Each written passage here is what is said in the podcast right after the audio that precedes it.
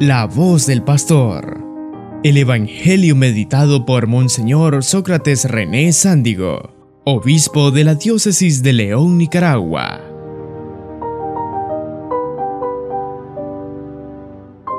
Querido Padre Julio, hermanos sacerdotes, queridos fieles de esta comunidad del Divino Niño, de la parroquia Nuestra Señora de Dolores, hermanos y hermanas. Esa lectura del libro del Éxodo es probablemente una de las que a través de ese hecho narrado muestra una característica tal vez la más común en el Antiguo Testamento sobre Yahvé. La de ser poderoso, que tiene un dominio espectacular sobre toda realidad, incluso hasta actuando por encima de lo que la naturaleza tiene como rumbo normal no es que Dios actúa contra lo que hizo, contra la naturaleza, pero sí puede manipularla de manera que la utiliza para el bien. Es el caso de aquel llamado mar, el mar rojo, que se parte en dos en un fenómeno que, repito, modifica la naturaleza. No es normal que las aguas tan bruscamente se partan en dos para dar paso a aquel pueblo de Dios en búsqueda de la libertad. Pero Dios es capaz de hacerlo. Por ello, cuando pasan, cuando están al otro lado, tirando la mirada atrás y ver a los egipcios que quedaron sucumbidos bajo las aguas que posteriormente se cierran, lo primero que hacen es alabarlo, es alabar, glorificar al Señor. Aquella mujer María exalta con el canto de alabanza, contagiándolos a todos, como ustedes lo han hecho en todos estos días de manera particular, anoche alabando al Señor por su grandeza. Y una segunda reacción es la de agradecerle al Señor, porque su poder lo ha inclinado en favor del pueblo. Ellos han salido beneficiados porque Dios los ama y con su dominio, con su poder, con su manipulación de aquella naturaleza, han quedado en este momento salvados de los egipcios que venían ferozmente para atacarlos, para desbaratarlos, porque el faraón se había arrepentido de haberlos dejado salir. Da la impresión, queridos hermanos, cuando uno lee esa lectura, de un Dios que tiene un dominio, que reina, que está por encima de él y que genera seguridad y confianza queridos hermanos, cuando Jesús viene a la tierra, desde temprano muestra ese signo hermoso que caracteriza a Dios, su poder, su poder. Y por ello, a los pies de Jesús, vamos a encontrar el mundo. Lástima que aquí con estas flores no tapan pero vamos a encontrar el mundo a sus pies. Eso Y en el gran simbolismo, Dios está encima del mundo. Dios tiene dominio de la realidad, tiene dominio del mundo. Y explícitamente dice, yo, yo, es Él el que está diciendo con ese asentarse encima del mundo, yo reinaré. Siempre en los salmos, cuando se habla de la relación Dios-mundo refiriéndose a la tierra, se dice que la tierra es el estrado de los pies de Dios. La tierra, dice el Salmo, es el estrado. Es decir, el lugar donde Dios pone sus pies cuando uno llega a cierta edad, como la del padre Julio, tiene necesidad de comer los pies encima de un banquito porque se le inflama. ¿Eh? Eso es el banquito donde se ponen los pies, es el estrado. Y la tierra es el estrado de los pies. Y Dios, el niño, con sus pies toca la tierra. La tierra, pues, es ese recinto dominado por el Señor. Jesús reina, el Señor reina. Y desde temprana edad empieza a tener ese dominio.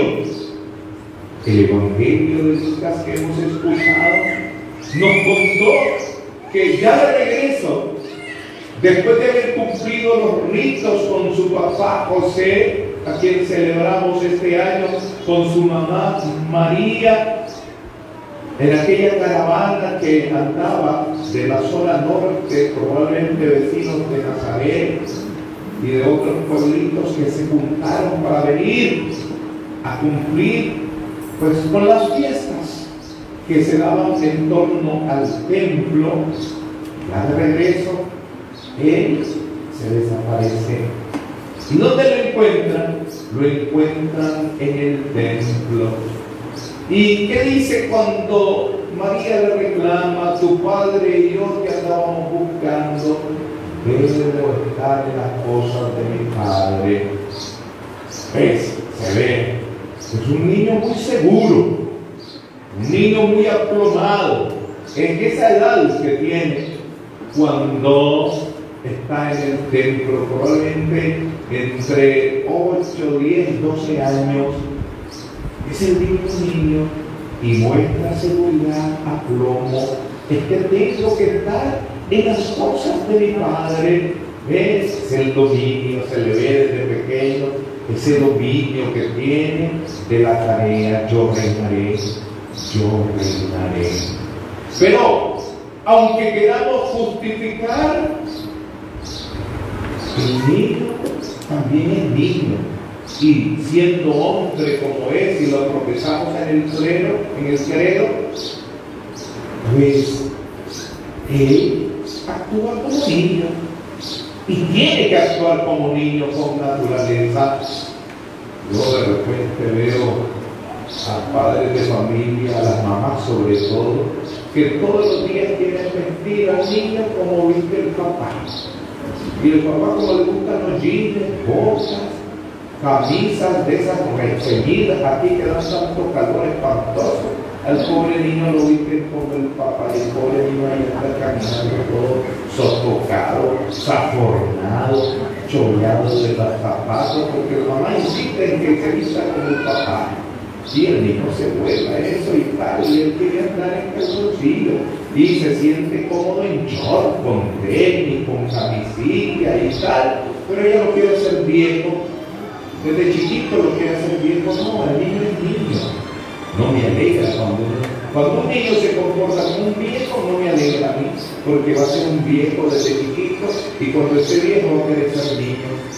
Por eso es que vemos personas que como no quemaron etapas, allá andan ya los 80 años con sola, con este, cosas en la oreja, jeans y todo, porque no fueron jóvenes a su momento, ¿verdad? No quemaron las etapas. Pues el niño, el divino niño, tenía que ser niño y se tenía que comportar como niño. Por eso a mí no me da miedo decir que eso que hizo fue una travesura de niño. Aunque lo encuentran en las cosas del padre, él se le volvió a la mamá, se le volvió al papá, se escabulló lo que es un niño travieso. Y son hermosas travesuras. Cuento. Es verdad que yo le tengo un cariño especial con divino niño. Tal vez porque viví en ese país donde se fortaleció allá en el barrio 20 de julio con el empujón que el padre Juan del Rizo le dio al divino niño. ¿Sabéis por qué me contagié de ese cariño especial al divino niño? Que yo me dirigía a él en la oración como se dirige uno a un niño no voy a decirle al divino niño, oh esplendoroso y grandioso y especuloso niño que has dejado la plenitud del cielo para venir a la tierra. Yo le hablaba así y le hablo, divino niño, vos que sos travieso, vos que sos travesura, te pido que me ayudes haciendo esa travesura. ¿Cuántas veces le he pedido travesura y me la hace? Es un niño. Yo recuerdo, y esto lo he contado dentro de tantas cosas, que cuando me puse a construir ese seminario de la diócesis de Granada, donde estuvo al comienzo el padre Julio, ahí hasta él finalmente trabajó haciendo santa, y toda yo creo que única vez que trabajado haciendo santa para meter la luz y el agua y todo. Recuerdo que llegaba tal vez el viernes yo tenía una cuadrilla de trabajadores que estaban construyendo el edificio, un galeón, lo que sea. No tenían peso. Yo recuerdo que una noche, ah, tengo una pagada a los trabajadores. Y la planilla era un número preciso. Y me despedí al divino niño, le dije, divino niño, yo no me voy a develar porque ese seminario no es mío, es tuyo ese es tu proyecto, esa es tu obra. Yo tengo que dormir bien esta noche porque mañana tengo tres celebraciones en la comarca. Así es que hace tu travesura. Recuerdo que a las seis de la mañana me golpean la puerta de la casa jurada. Y era una joven que trabajaba en una empresa agrícola que por desgracia acabó de quebrar y me dice, ay padre, disculpe, pero es que voy a trabajar, pero mi patrona ayer me dijo llevarle al padre René este chequecito y no es el cheque lo que me asusta, sino que el cheque tenía la cantidad puntual de la planilla con los centavos precisos para la planilla y yo digo, hiciste tu travesura. Ese niño, entiendo, reúne dos grandezas y por eso en sus travesuras es hermoso.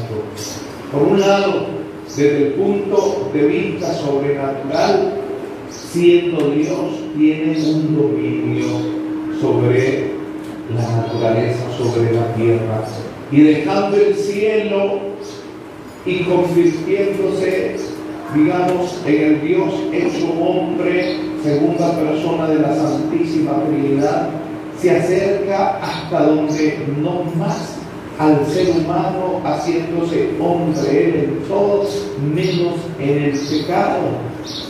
Y ese poder de Dios, haciéndose pequeño, incide, influye porque está cerca de nuestras realidades.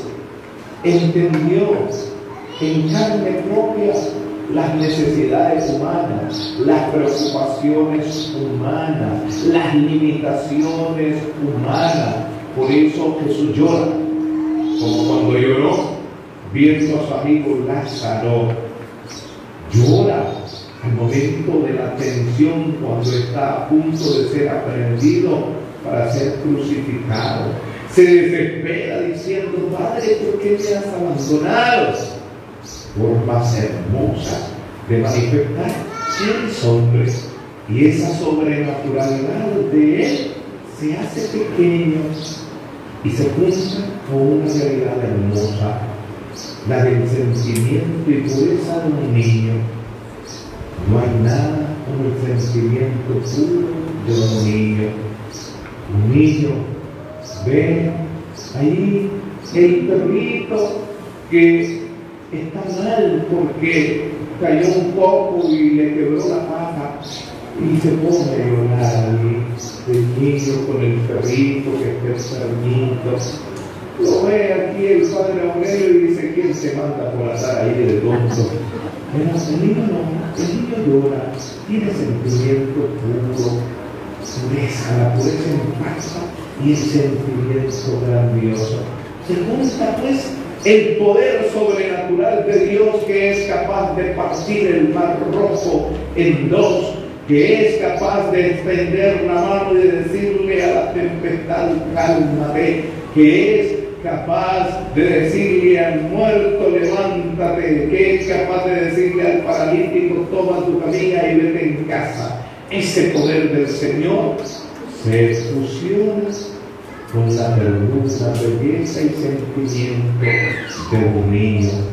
Por eso, esa imagen de ese niño, ese que se perdió en el templo, queridos hermanos, de ese divino niño, pues es la que en nosotros ha creado una devoción que se ha ido extendiendo impresionantemente hasta conquistarse barrios enteros como el barrio Oscar Pérez Casal, que se lo ha ganado el divino niño, se lo ha conquistado. Y de qué manera lo pueden testimoniar y ojalá en esas vigilias de vez en cuando le demos oportunidad con el micrófono a personas que den testimonio de los signos, digamos de los milagros recibidos del divino niño. Y cómo no, si es el Dios que reina, si es el Dios poderoso, si es el Dios que tiene sentimiento de niño y se conmueve con nosotros. Por ello, queridos hermanos, Ustedes siguen confiando en el niño con seguridad que Él es capaz, que Él sabe hacer travesura. Sigan confiando en Él y no tengan miedo en plantearles hasta aquellos casos de necesidad extrema. Que Él, como un niño travieso y sobrenatural, sabrá la respuesta, ¿verdad? Y si no, pues dará fortaleza porque Él incide que tu corazón sea fuerte.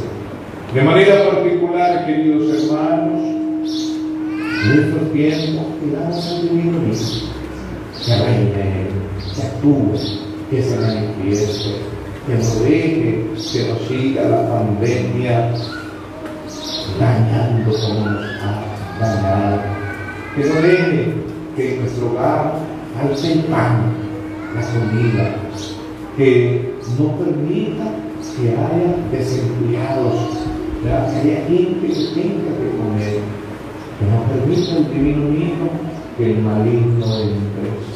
Ahí se pasa él y le dice, yo reinaré, así no reinará tú, yo reinaré. Tengámoslo en la casa, tengámoslo en la casa.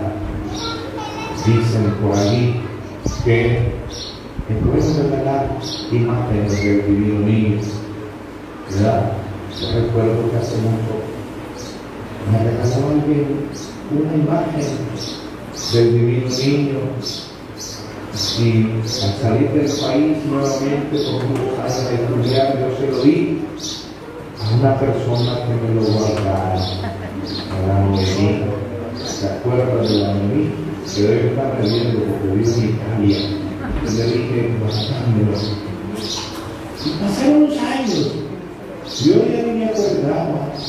Y un día me dijo, aquí tiene su divino niño.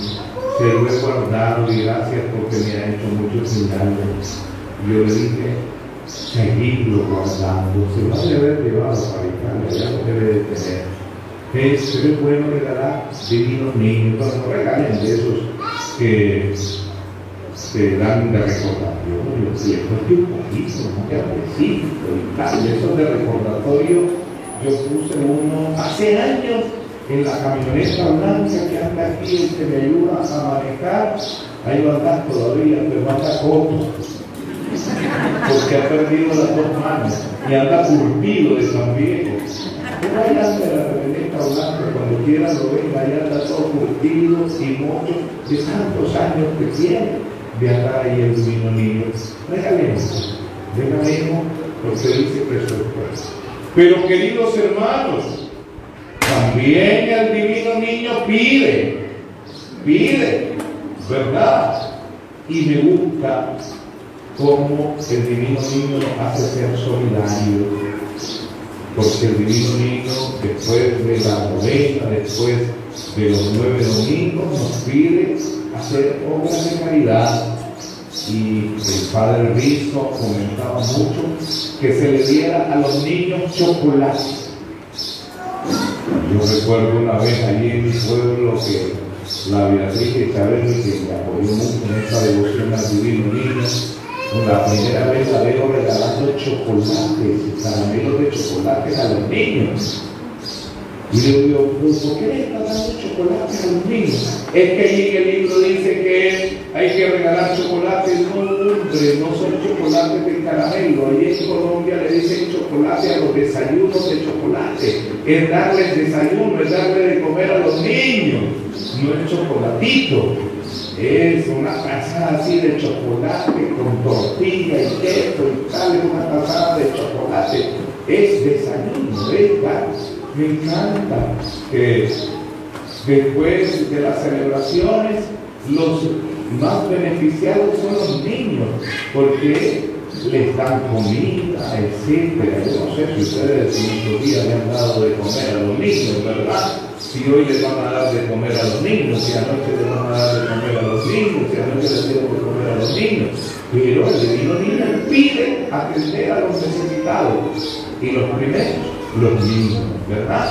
O sea, qué bonito. Él dice, yo te hago la travesura, pero vos tenés que soltar, no seas pinche. Da, da desayuno, da comida, da comparte con el necesitado. Es la proyección social de una sana, de una sana devoción, en este caso al divino niño. Cuando no solo se ve para el cielo, a la Virgen para que ella nos libre, sí, cinco rosarios, pero también repartir cinco platos de comida a la gente pobre, que no solamente el rezo es ver al cielo, también ver ahí que tu vecina está necesitando. Es la proyección social de esta hermosa devoción al divino niño, a quien queremos, a quien amamos, porque Él reinará. ¡Vive el divino niño! ¡Vive el divino el divino niño!